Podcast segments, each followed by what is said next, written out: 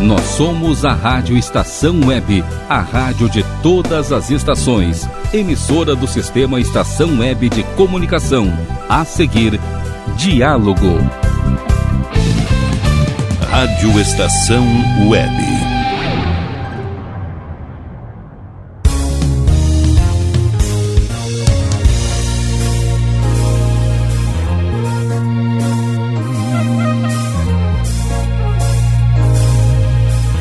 Diálogo.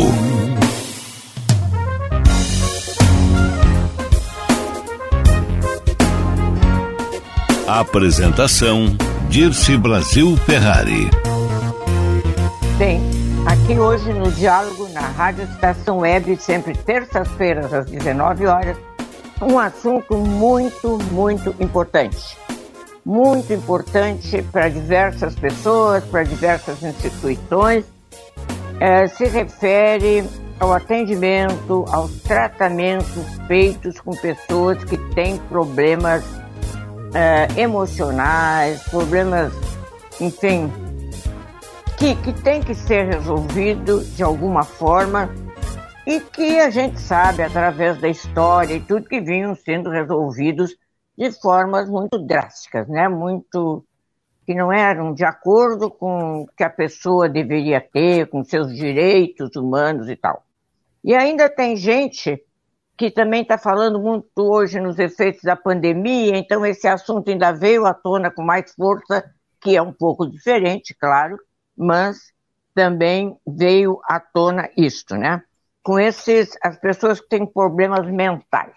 Bom, Uh, hoje estamos conversando com a psicóloga Mainar Vorga, ela é vice-presidente do Conselho de Psicologia do Rio Grande do Sul, tem vários outros títulos que eu vou dizendo no decorrer do trabalho, mas eu já queria dizer que ela é doutora em Psicologia Social Institucional pela URGS, e uma coisa muito importante, depois a gente pode detalhar mais, que ela é técnica na parte dessas pessoas que estão nas penitenciárias.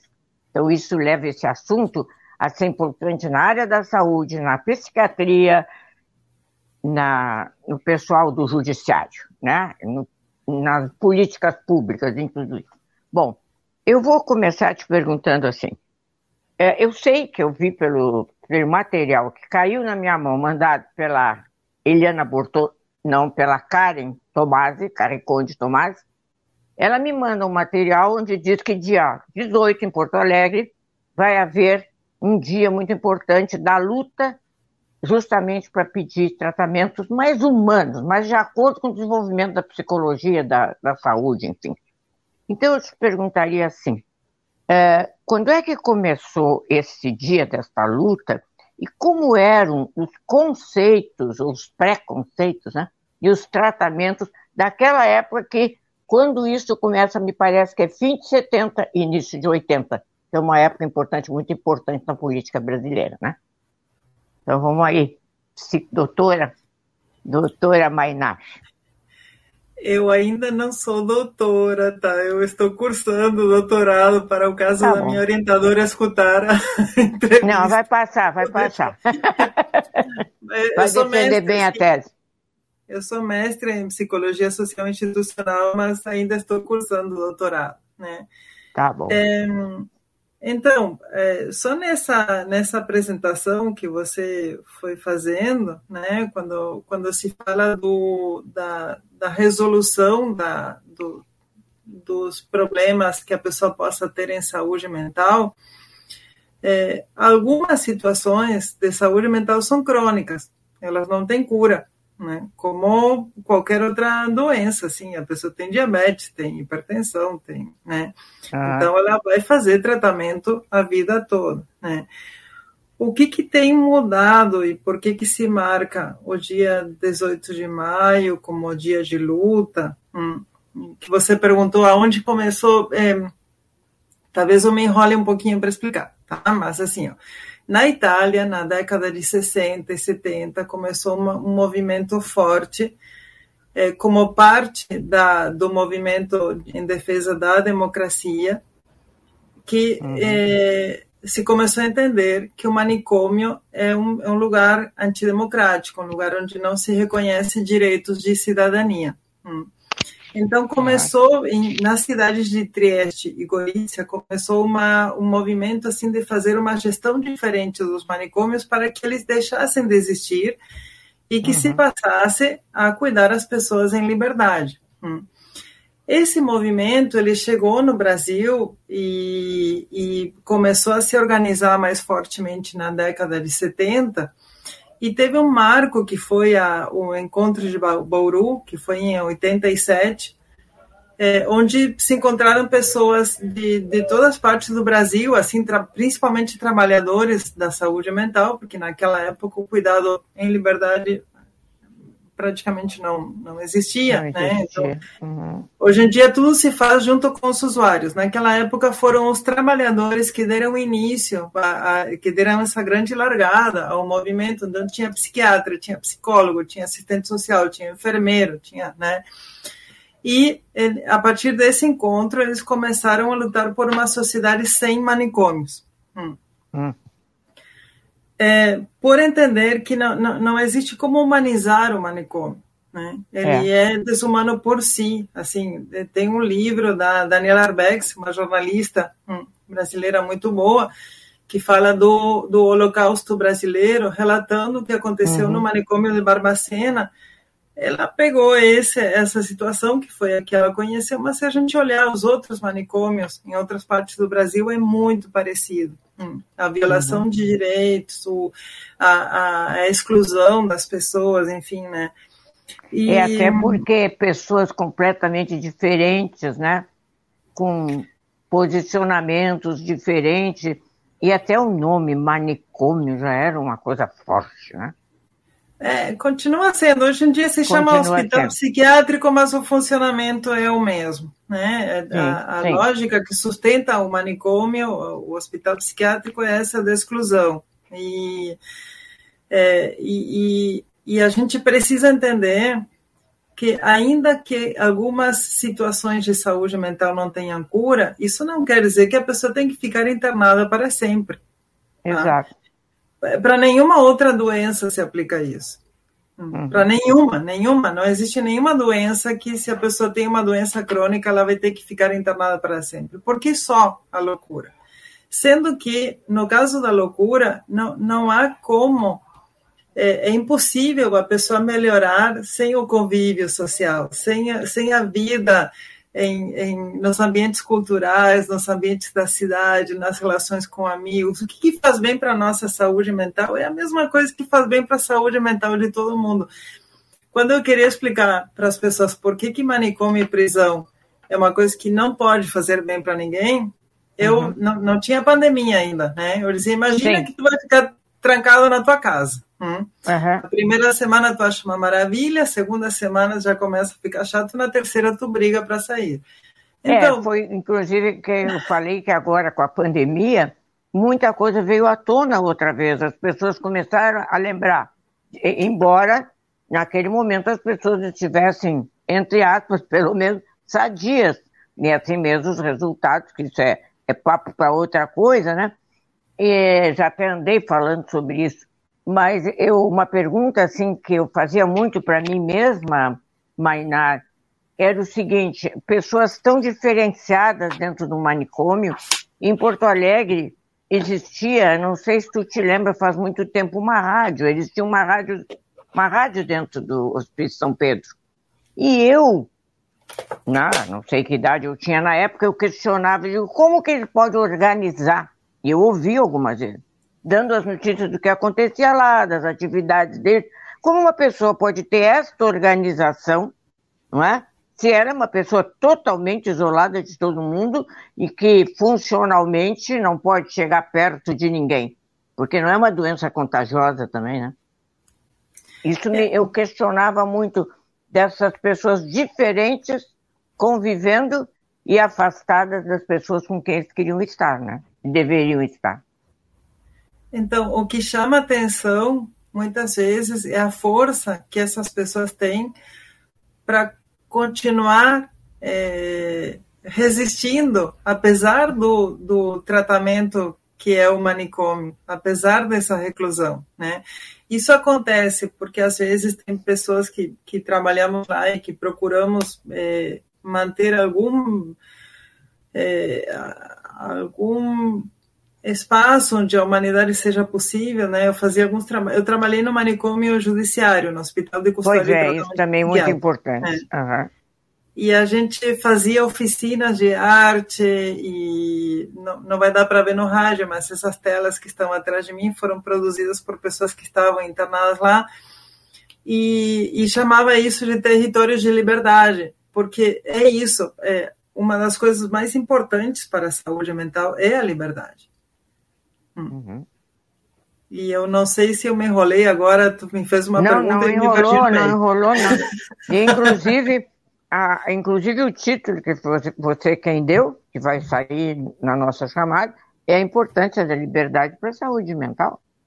Né? É, porque assim, ó, é, se chamou primeiro reforma psiquiátrica esse movimento, né? Porque se entendia que, bom, é, é, é o, o, hospital psiquiátrico, o manicômio, que chamava na época, ele se organiza a partir do saber psiquiátrico, né? E aí todas as outras áreas ficam sujeitas a esse saber na organização do manicômio. Depois se começou a falar de luta antimanicomial. Hum. Esse nome era e... brabo. Esse nome era um pavor.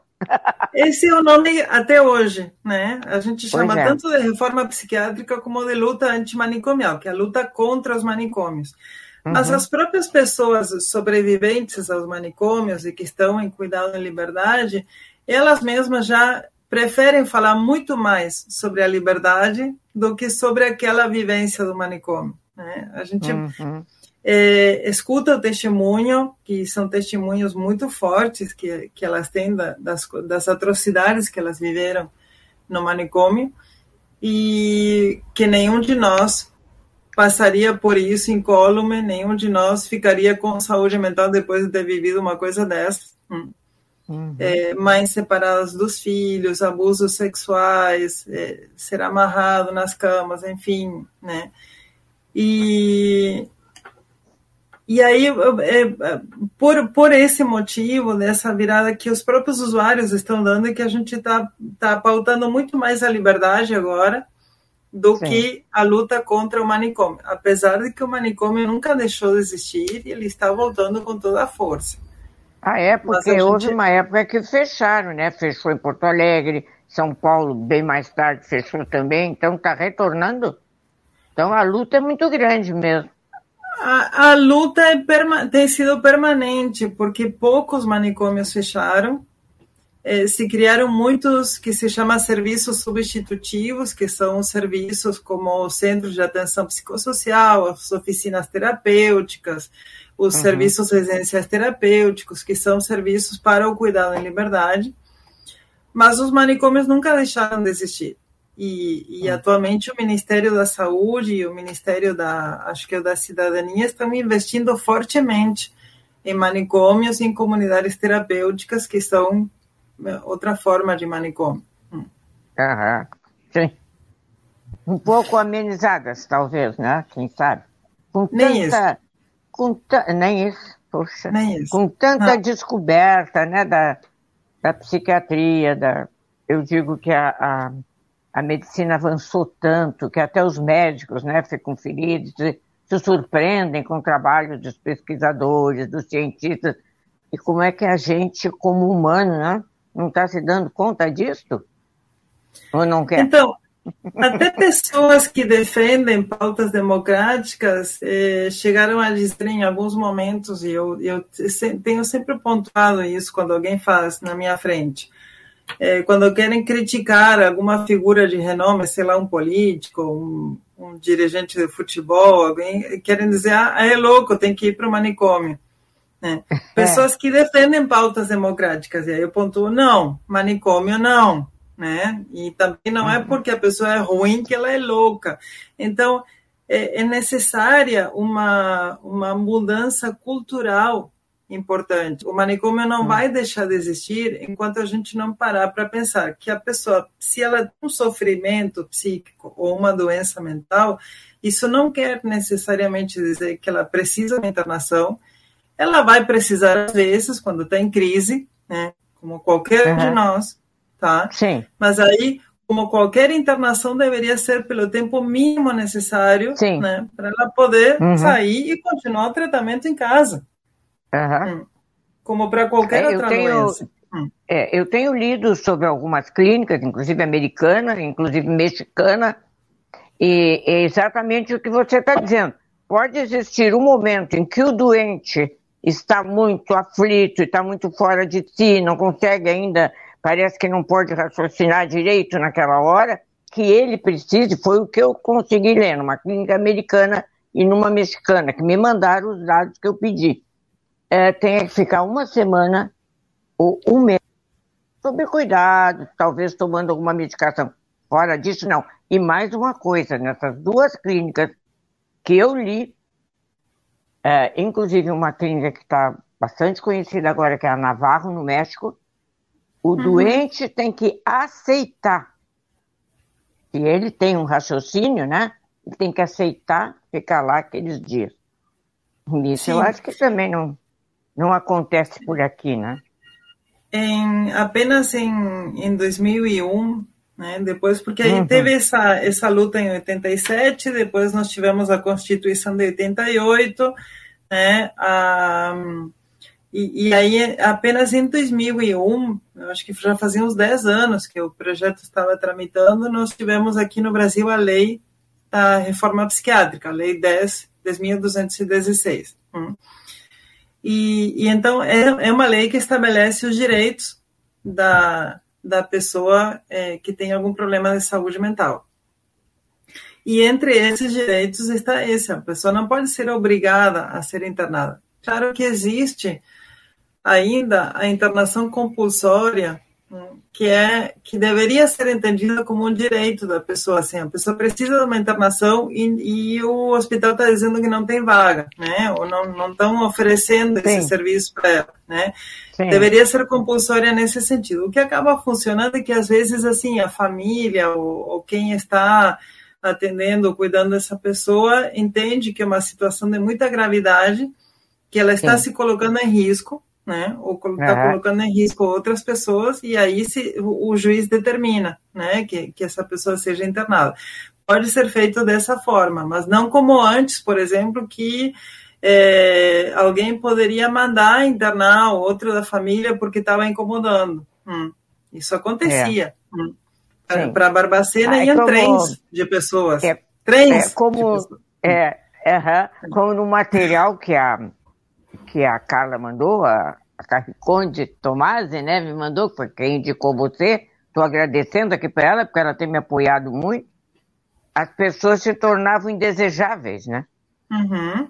Então, o que acontecia? O marido internara a mulher, hum, é, às vezes internar alguém, algum membro da família, assim, que estava incomodando, é, até por questões políticas, às vezes, mas, mas sempre a, o manicômio sempre atingiu mais as pessoas pobres e as pessoas negras. Isso desde, é. que, desde a primeira lei no Brasil, tá? É, a, a, desde que se criou o primeiro manicômio lá, agora não estou lembrando o nome, né? Mas foi no, no ainda no Império. Hum uhum. é, que, se, que, que, se podia decidir, o médico poderia decidir se a pessoa ficaria com a sua família ou se ficaria internada no hospital de, de alienados.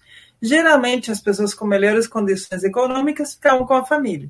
Hum. Uhum. E aí o hospital de alienados, que depois foi hospício, depois foi manicômio, agora é o hospital psiquiátrico, é sempre muito mais para pessoas pobres, né? Ou para pessoas que têm condições de, de pagar e querem se livrar de, de algum membro da família. Hum. Isso pode acontecer ainda, mas é mais raro. Hum. Qual será que está pior, gente? mentalmente? Nem o que vai ou o que quer mandar o outro para se livrar dele? Já nem é que há uma, há uma diferença entre loucura e maldade, né?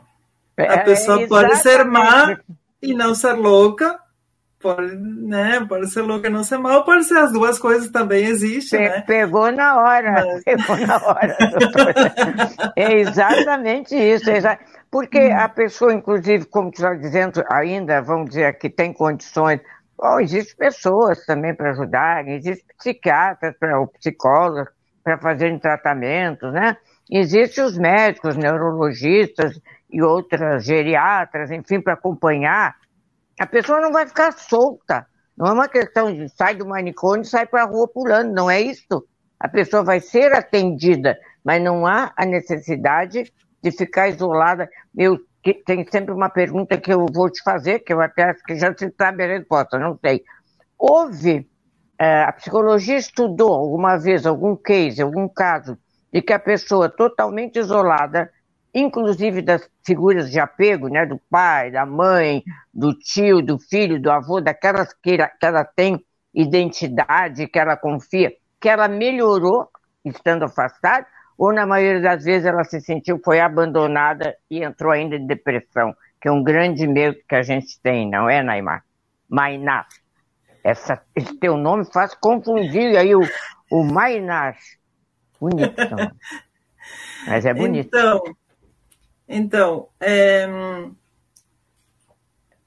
como é que eu vou explicar? Porque é uma pergunta complexa, né? Não existem duas, duas pessoas iguais, então não existe duas situações iguais. O que a gente verifica, assim, em diferentes estudos, né, que não só a psicologia fez, como também a psiquiatria, serviço social, enfermagem, é que o, o, o enclausuramento no manicômio ele produz sofrimento, sim. A pessoa consegue resistir a esse prejuízo. Hum. E, claro, também a pessoa recebe a medicação que diminui alguns desses sintomas. Né? Geralmente, uhum. pessoas internadas nos manicômios recebem muito mais Sim. medicação do que alguém que estaria em liberdade. Hum. Sim.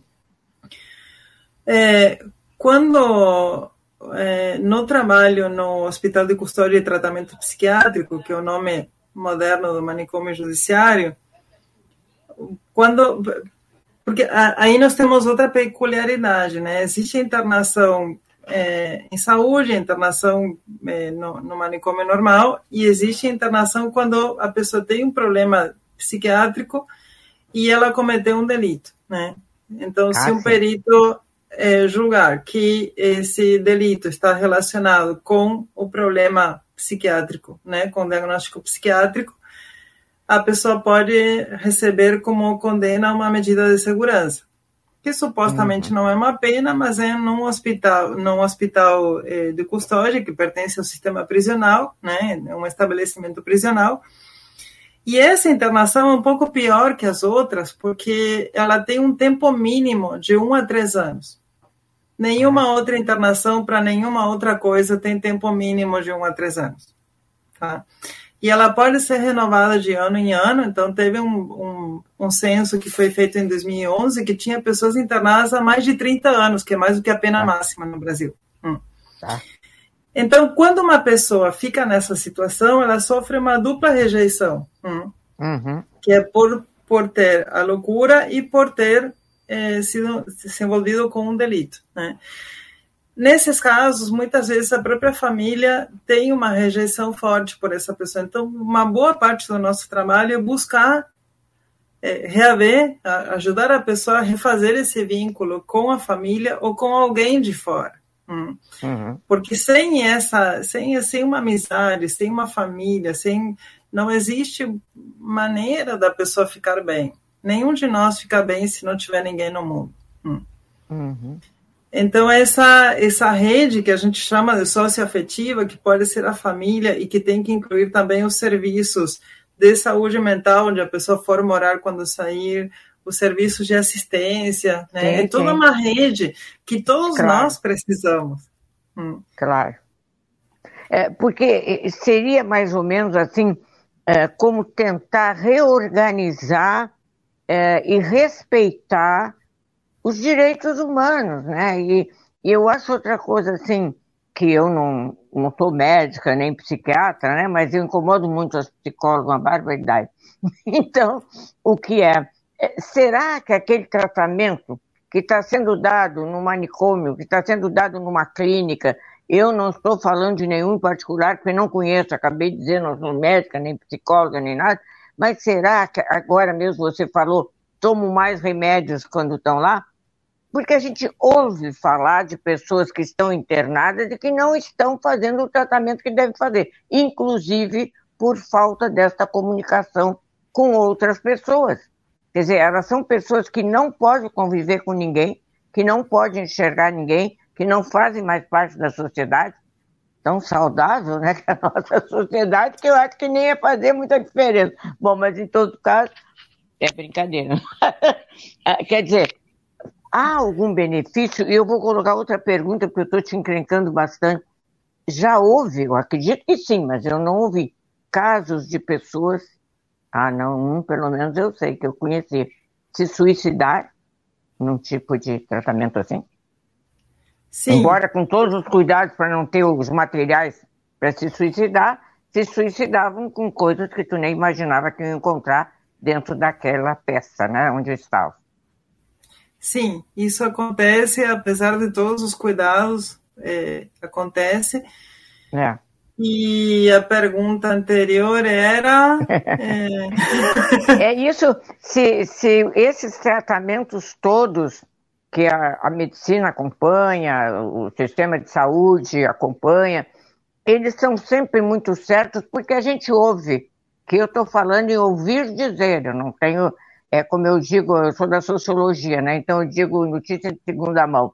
A gente ouve muito dizer que essas pessoas que estão nos hospícios ou em clínicas muito severas, que elas são dopadas, é isso que a gente, o termo é esse aí, dopadas, com muito remédio que não precisavam ter. Então, eu não sei se não precisava, pelo seguinte, pelo fato de estar recluída, de estar presa, bem dizer, num lugar assim, é, eu não sei até que ponto a pessoa não precisa mais medicação para sobreviver a isso. Tá? tá bom. Porque Muito mesmo, bom. não vamos falar de manicômio, falando de, de prisão, né? Eu Sim. lembro quando eu acompanhava um grupo de mulheres presas, e elas tomavam quantidades muito grandes de, de remédio psiquiátrico. Elas diziam que era a maneira de poder passar por isso, tá? tá então, só que sempre chama atenção quando a gente está acompanhando uma pessoa que está saindo do manicômio para o cuidado em liberdade, e a gente começa a acompanhar ela nos serviços da rede, é, quando o psiquiatra da, da, do, do serviço para o cuidado em liberdade olha para aquela receita, ele sempre abre os olhos assim, né? E dizem, uhum. mas eh, nós vamos diminuir a medicação. Uhum. Porque, é, e, e, mas, é, mas é que tem esses dois lados. A liberdade é terapêutica. Hum. Então, a pessoa saindo do manicômio, né? é, ela, ela, claro, tem, tem desafios pela frente que a gente precisa acompanhar, né? Tem que reorganizar a sua vida, isso não é uma coisa menor para qualquer um de nós. Se a gente muda de cidade, a gente tem que reorganizar tudo, isso gera ansiedade, né? Mas ainda assim, ela fica melhor com menos medicação. Hum. Sim, eu achei o teu raciocínio perfeito, realmente era isso aí que eu acho que eu queria ouvir. Nós vamos fazer um pequeno intervalo e voltamos já já aqui no Diálogo na Rádio Estação Web com Mainar Vorga, vice-presidente do Conselho de Psicologia do Rio Grande do Sul, com um trabalho belíssimo, com um currículo que eu dei nota mil. Vamos ao intervalo e voltamos já. Um momentinho.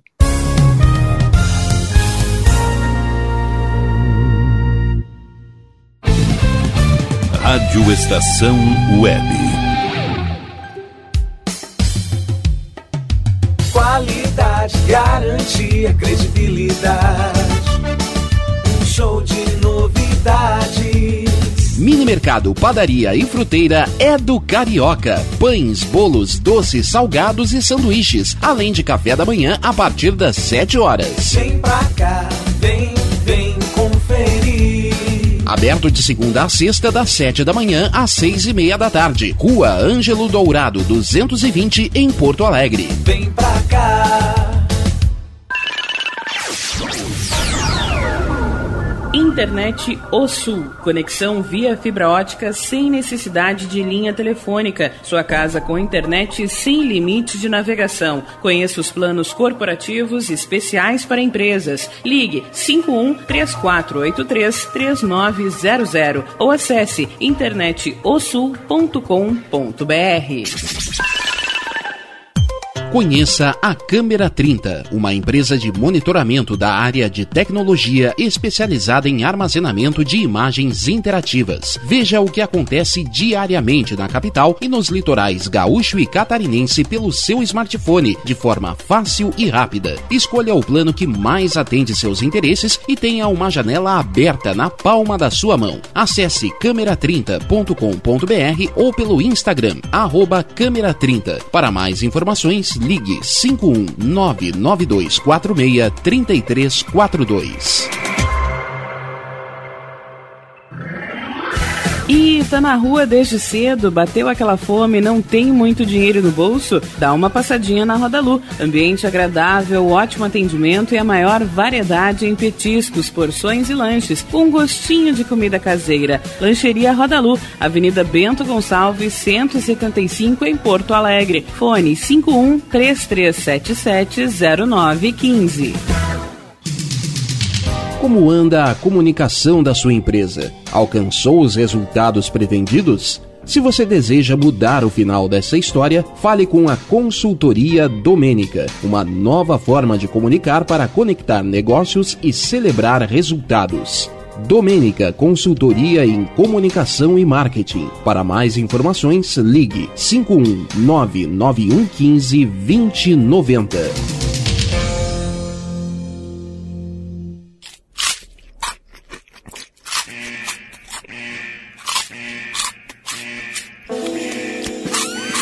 Atenção, os salgados anjos são extremamente gostosos e viciantes. Faça sua encomenda 51991394228.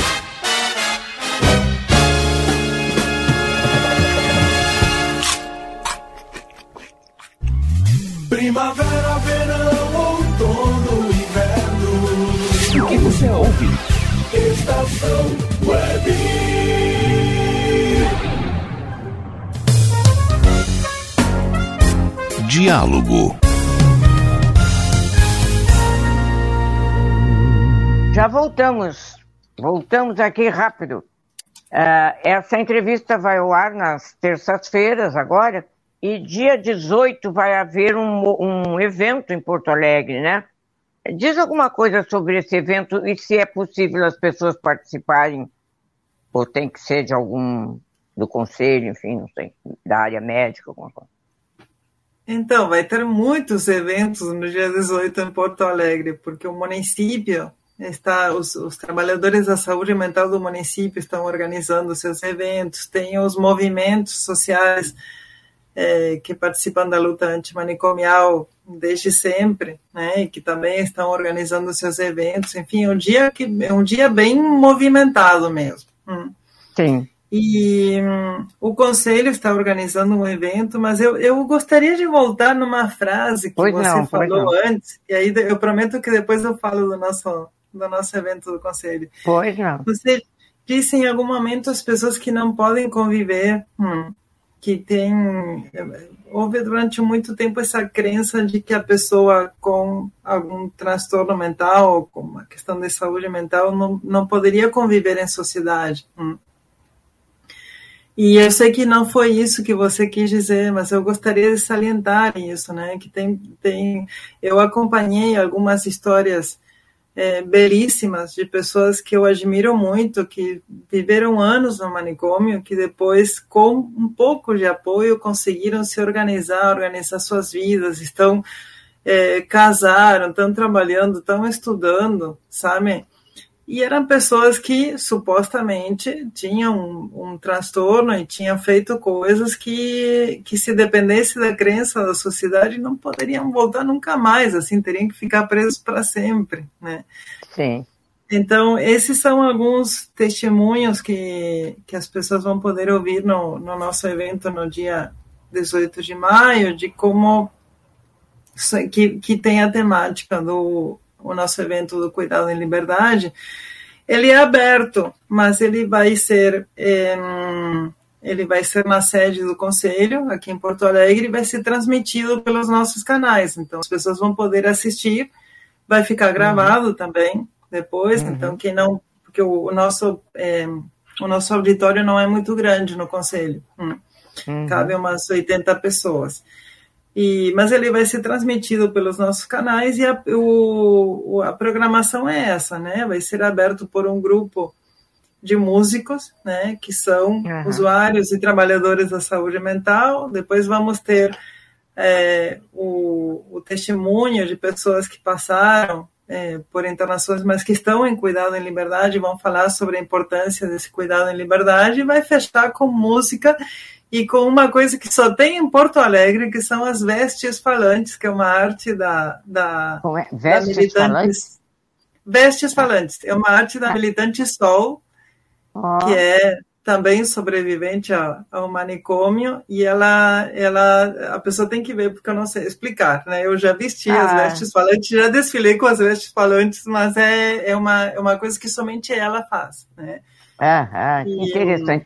Eu, eu queria falar uma coisa com, com, também contigo, eu tenho muita coisa para falar sobre isso, eu estou horrível, né? Estou uma cliente daquelas que não deixa a psicóloga respirar. Eu acho que vai Mas isso é aqui. ótimo, isso é, é muito bom. Inclusive, eu estava vendo que nós temos duas terças-feiras para passar. A terceira terça-feira vai cair dia 17. Rogério Barbosa, Rogério Ferrari, meu técnico da minha produtora, meu filho, jornalista, Rogério Barbosa, é dono, é diretor da Rádio Web. Eu acho que dia 17 essa entrevista tem que estar no ar, porque é véspera do evento.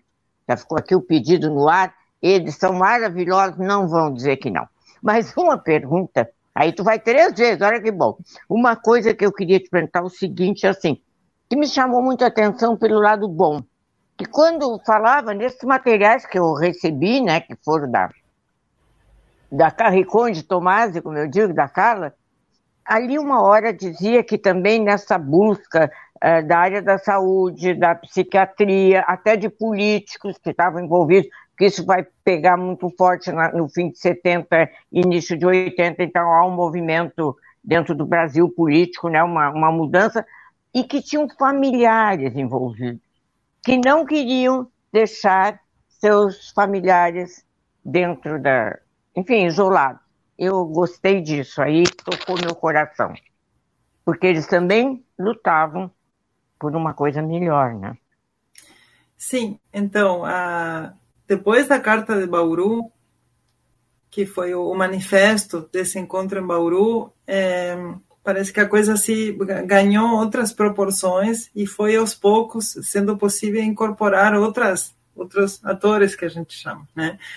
Uhum. Então, naquele movimento em Bauru teve principalmente trabalhadoras e trabalhadores da saúde mental, mas é, os, sem a participação dos familiares e principalmente depois que as, que os, que as usuárias e usuários começaram a participar dos movimentos que a coisa ganhou força. Uhum.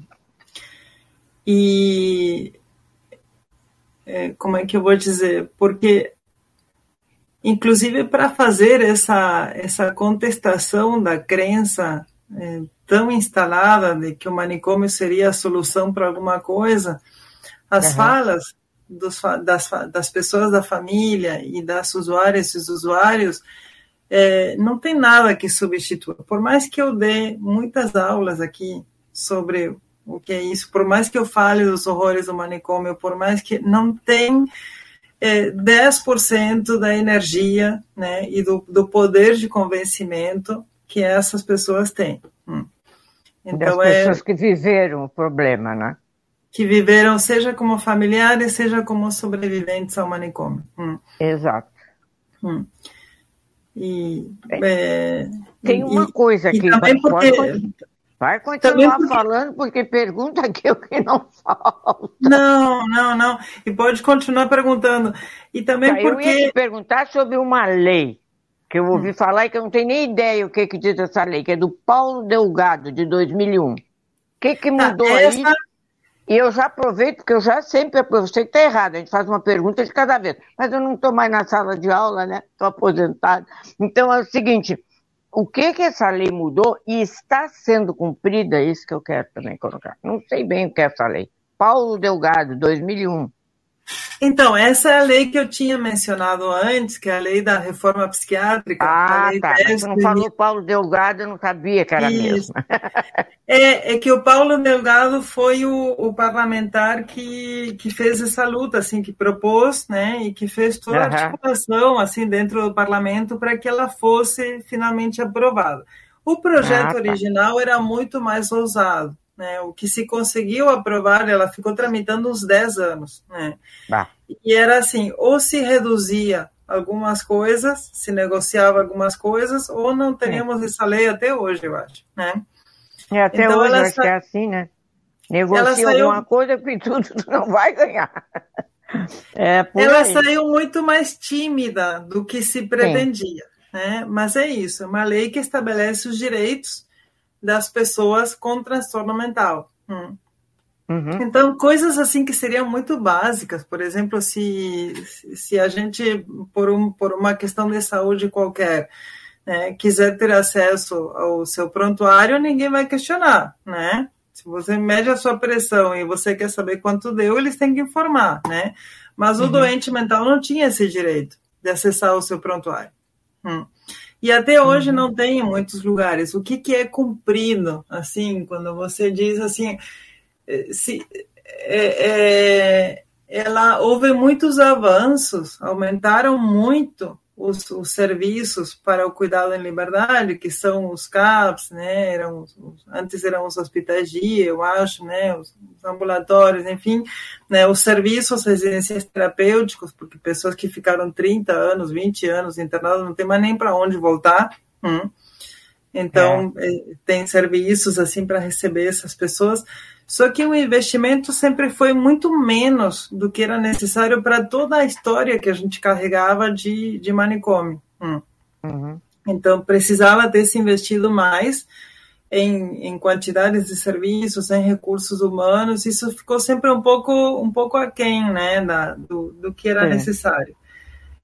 E, atualmente, nós estamos desde 2017 hum, numa precisando intensificar a luta, porque a, a, lógica do Ministério da Saúde é de retorno cada vez mais forte ao modelo manicomial. Hum. De investir mais em leitos psiquiátricos. A lógica do quê? A lógica do Ministério da Saúde. Do Não. Ministério da Saúde. Não. Como o Ministério da Saúde vem conduzindo desde 2017, investir mais em leitos psiquiátricos, investir mais em hospitais psiquiátricos e cada vez menos nos outros serviços do cuidado em liberdade. Hum. Eu vou te dar um abraço assim nessa luta, porque eu sou doutor em educação. tu vês que a gente pode trabalhar junto, de Sim. mãos dadas, não largamos as mãos, porque tudo isso é educação também, né? Educação é a vida, Sim. né? A gente Sim. sofre, não é?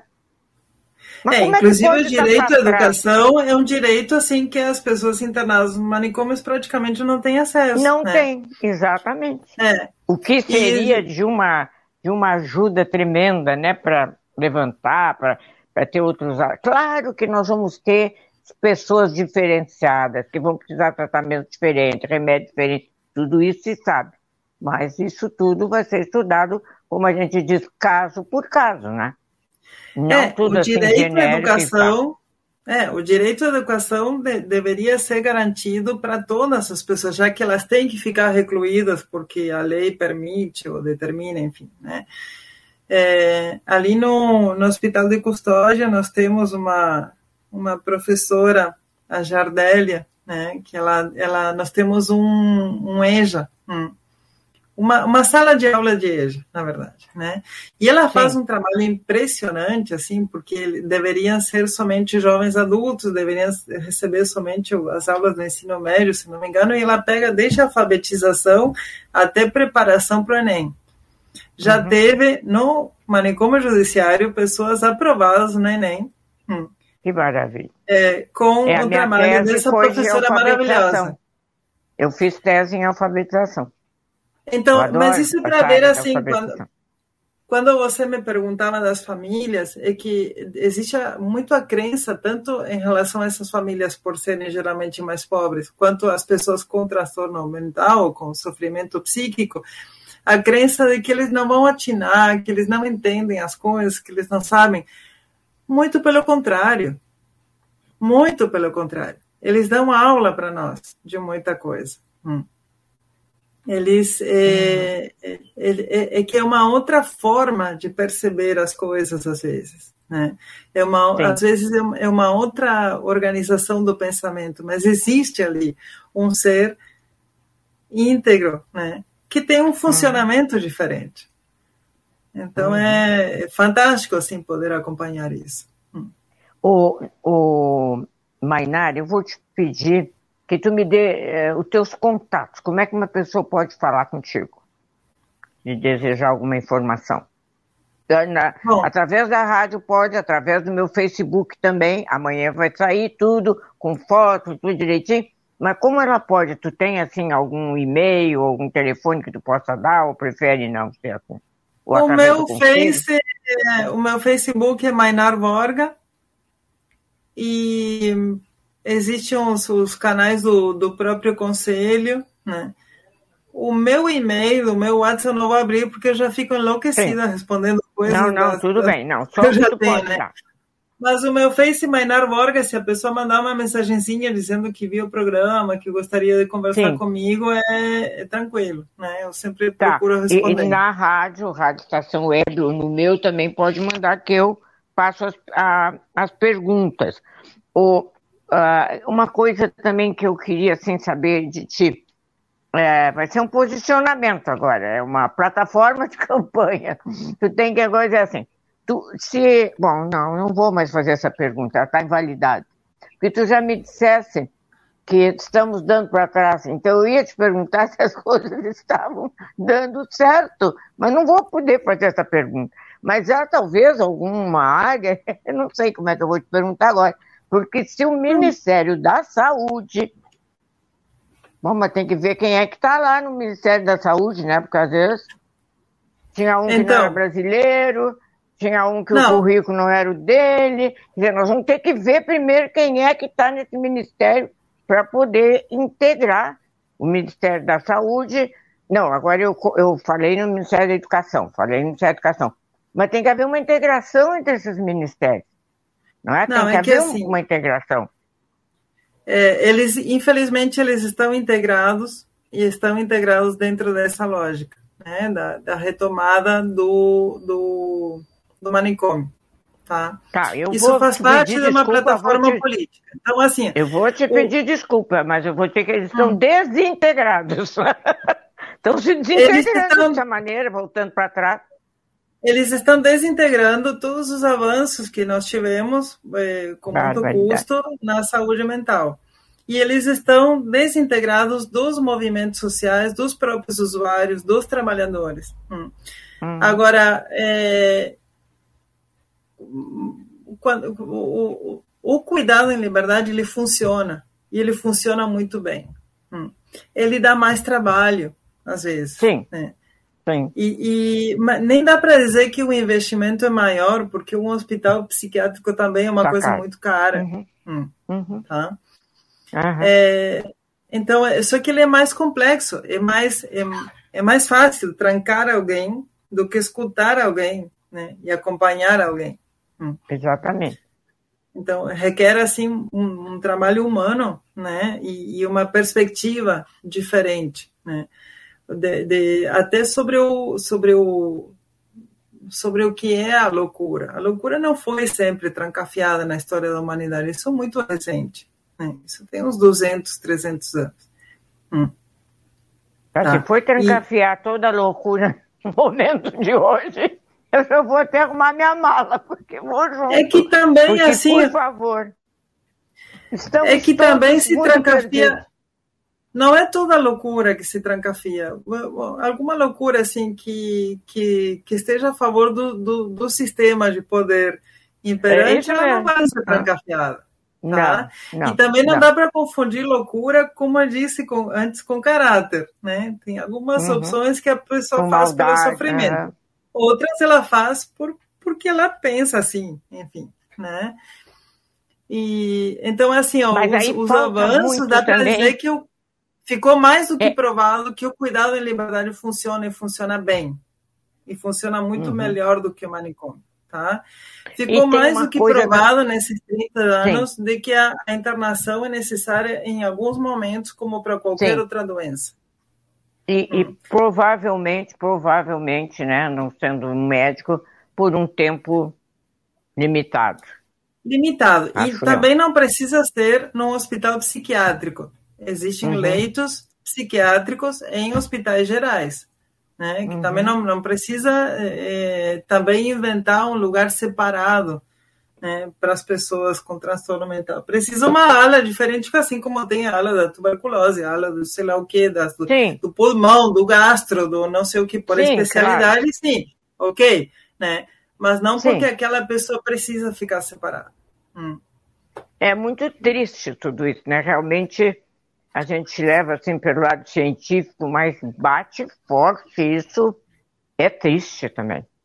É, é. é uma coisa muito triste na sociedade a gente saber que tem gente sendo privada dos seus direitos, não sendo respeitada como pessoa, e nós falamos muito nas pessoas que têm pouca condição financeira, nos negros, né, que é uma coisa horrorosa esse negócio de, de pretos esses dias eu estava estudando aqui uma coisa da história dos Estados Unidos, quem foram os povos que foram escravizados, tá? Quem morava aqui?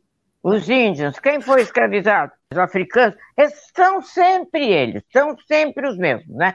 E a gente parece uma coisa assim que eu acho bonito de dizer, que eu gosto de dizer, que se a gente estuda, conhece, procura falar com quem conhece, como tu disseste também, ouvir, a gente se compromete com as coisas. E se a gente não estuda e não conhece, a gente não se compromete. Ah, sei lá, são os nem-nem, né? Não sei de nada, não estudo, não trabalho, não li, não ouço notícia, não quero saber da guerra da Rússia, não quero saber do governo americano, nem do brasileiro, nem de nenhum. Então, que fácil fica a vida, quer dizer, uma hora vai dar uma pisar numa pedra, né?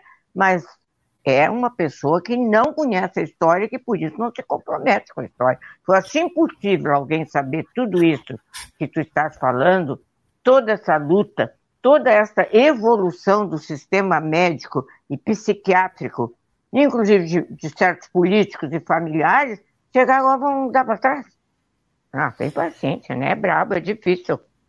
É triste. É que assim, ó, uma coisa que eu penso também e que, que foi falha nossa, digo nossa, dos, dos militantes da saúde. Hum. Sim.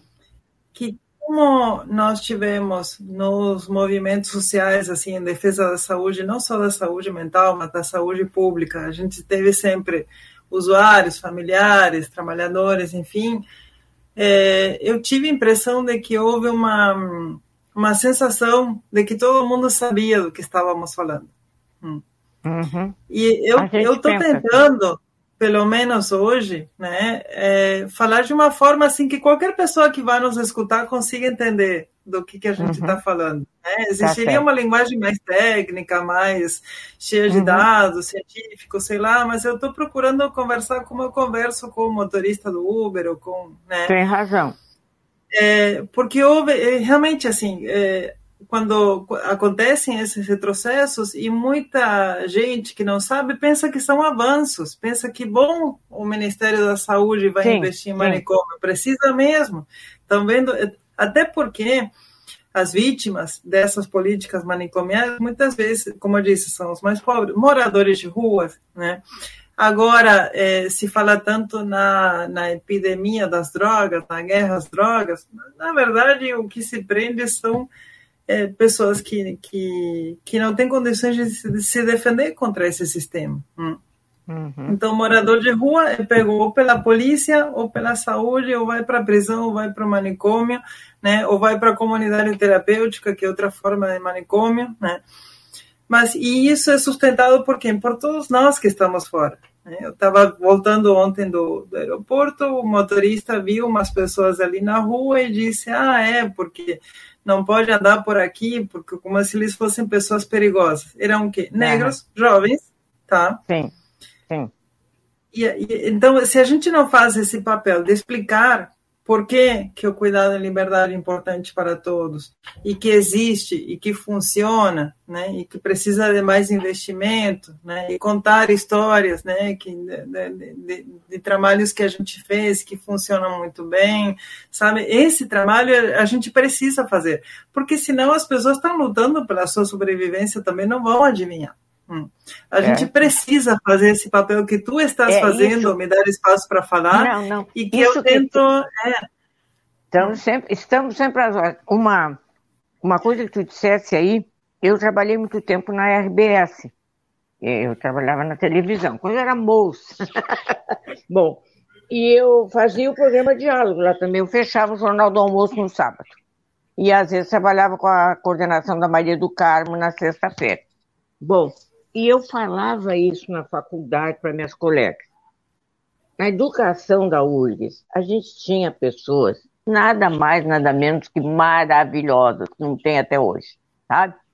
Bom, então, às vezes eu convidava, ah, mas será que eu vou poder? Justamente pela linguagem técnica, pela linguagem acadêmica.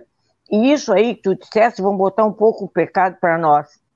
A gente pensa dentro de uma faculdade, dentro do, sei lá, de um conselho de, de psicanálise, enfim, de psicologia, dentro da faculdade que a gente está, a gente acha que aquilo que a gente está falando ali para 30, 40, todo mundo está ouvindo, não. Somos só nós que estamos ali dentro. É preciso colocar isso para fora. Mas assim como tinha gente que não queria, tem gente maravilhosa que é comigo para televisão.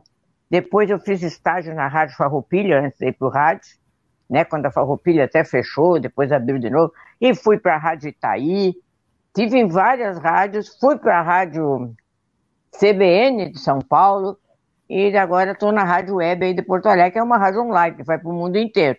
Bom, e eu dizia, vocês estão enganados, assim como outras pessoas. O que a gente está dizendo aqui é para meia dúzia de privilegiados, nós temos que botar isso para fora, e numa linguagem coloquial, que é o que tu estás acabando de dizer. E é isso aí.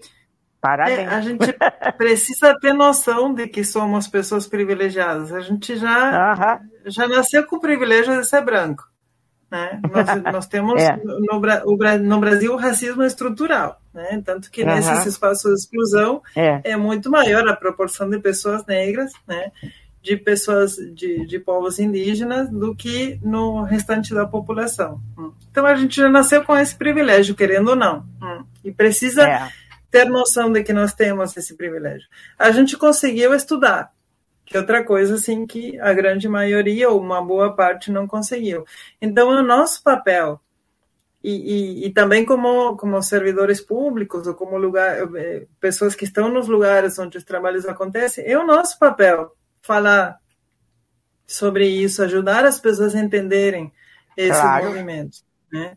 ajudar a entender que o enclausuramento da loucura não combina com democracia. Hum. Uhum. Que ou tu aceita uma coisa ou tu aceita outra. Hum. Que tu querer prender o, o inimigo no manicômio ou na prisão não é um pensamento democrático. Hum. Uhum. Para ninguém. Tá? É exclusivo, né? É, exclui. Né? Então, é, e, e que se a pessoa tem um sofrimento psíquico, o que ela mais precisa dentro das condições da situação que ela tiver é liberdade, que ela vai precisar de uma internação como qualquer pessoa com qualquer doença em algum momento, mas que quanto menor tempo de internação, melhor. Hum. Sim, e essa, além da liberdade, claro, junto aí com isso, preocupa muito o abandono, a pessoa se sentir abandonada, porque não tem contato com ninguém, e acabar numa depressão ou num suicídio, né? Como a gente falou antes. Eu lembro de uma vez que alguém veio comentar assim que uma pessoa foi internada porque estava em crise e aí o próprio hospital colocou que durante um mês ela não poderia receber visita. Como? Né? Uma pessoa que tem, sabe, né? Então, como ah, essa forma apoio.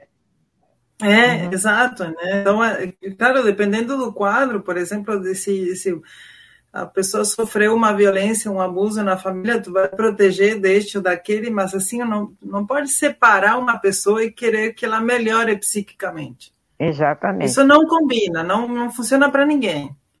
Hum. Uhum.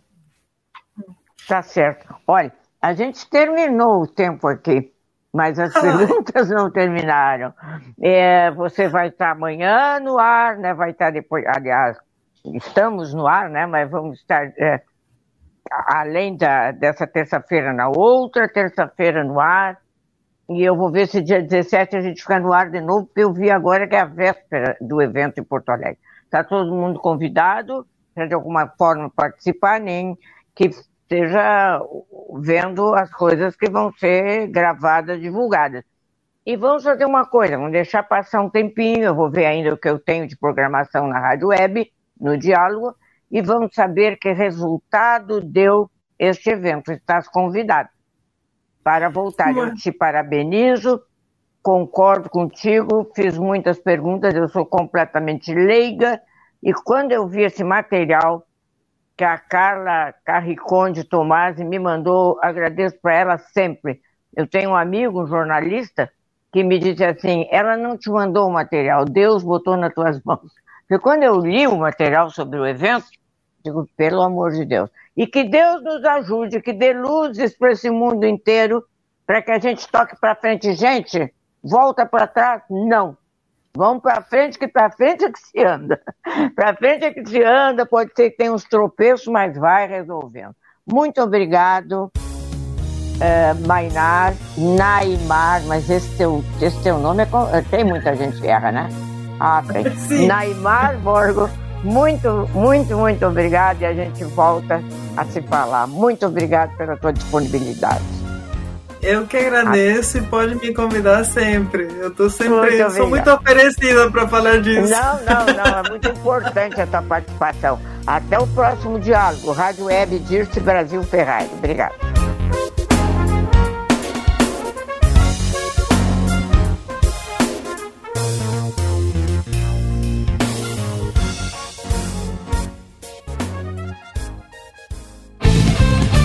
Rádio Estação Web. Escritório de Advocacia Michel Soares e Advogados Associados. Atuação especializada em direito do consumidor, trabalhista, civil, administrativo e previdenciário. Agende seu horário pelo fone 51 3084 0784 ou pelo WhatsApp 51 993 14 1544. Michel Soares e Advogados Associados. Rua dos Andradas, 1155 sala 302, em Porto Alegre. Nove de cada dez pessoas escutam rádio a cada semana. Provavelmente, nove entre dez consumidores do seu negócio também ouvem. Rádio é popular e o seu negócio também pode ser. É só anunciar. Quem quer novos consumidores precisa falar para todos. O rádio possibilita isso. Atinge o público de maneira geral e sem distinções. Quanto mais sua marca for ouvida, mais ela será memorizada. Seja sonoro, anuncie no rádio. Uma campanha. Rádio Estação Web. Você tem o sonho de escrever, publicar e fazer seus livros serem colocados com sucesso nas livrarias em formato impresso ou digital? Conheça a Casa de Escriba, empresa especializada em projetos editoriais, artísticos e gráficos. A melhor parceria para escrever a sua história. Casa de Escriba. Para mais informações, ligue 51 99115 2090. Anuncie no rádio. A publicidade no rádio tem menor custo e maior alcance, sem contar a rapidez da veiculação sonora, o que garante que o anúncio no rádio é um investimento de resultado imediato. Quantas pessoas não se mudam para sua cidade todos os anos? Essas pessoas são potenciais novos consumidores e elas também ouvem rádio. E o seu objetivo é atraí-las. Vença a concorrência, responda o seu produto ou serviço aonde todos terão acesso. Anuncie no rádio. Uma campanha Rádio Estação Web. Está precisando de uma direção em sua vida? Fale com Pai Norberto de Bará. Trabalhos espirituais para a saúde, abertura de caminhos, amor e prosperidade no ambiente empresarial. Jogo de búzios com hora marcada. Ligue 51 99294 4529. Pai Norberto de Bará, Rua Acre 40, bairro Lomba do Pinheiro, em Porto Alegre. Primavera, verão você ouve. Estação Web.